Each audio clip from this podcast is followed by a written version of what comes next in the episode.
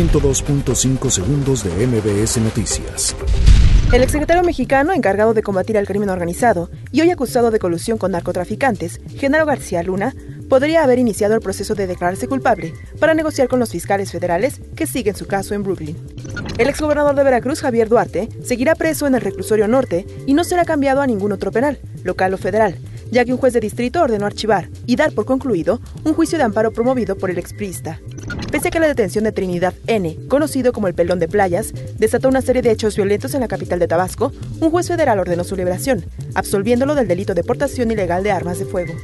El Senado invirtió 254.823.000 pesos en las obras de remodelación que se realizan para garantizar la seguridad y protección civil de las personas que laboran en el recinto parlamentario. López Obrador resaltó que su administración ha aportado para la mejora y el acceso a medicamentos y servicios de salud, no solo para derechohabientes, sino también para la población sin seguridad social.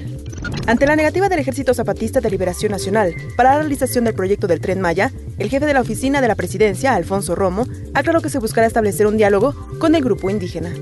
Raimundo Collins no extorsionó a empresarios. Denuncias pesan contra ex colaboradores. La toma de las instalaciones en tres escuelas de la UNAM se mantiene pese a la disposición de las autoridades universitarias para atender las demandas de los grupos de inconformes que tienen cerrados los planteles. Acuden cerca de 1.9 millones de personas a pista en la Ciudad de México. Los mexicanos que buscan asilo en Estados Unidos ahora podrían ser enviados a Guatemala en virtud del acuerdo bilateral firmado con el país centroamericano el año pasado. 102.5 segundos de MBS Noticias.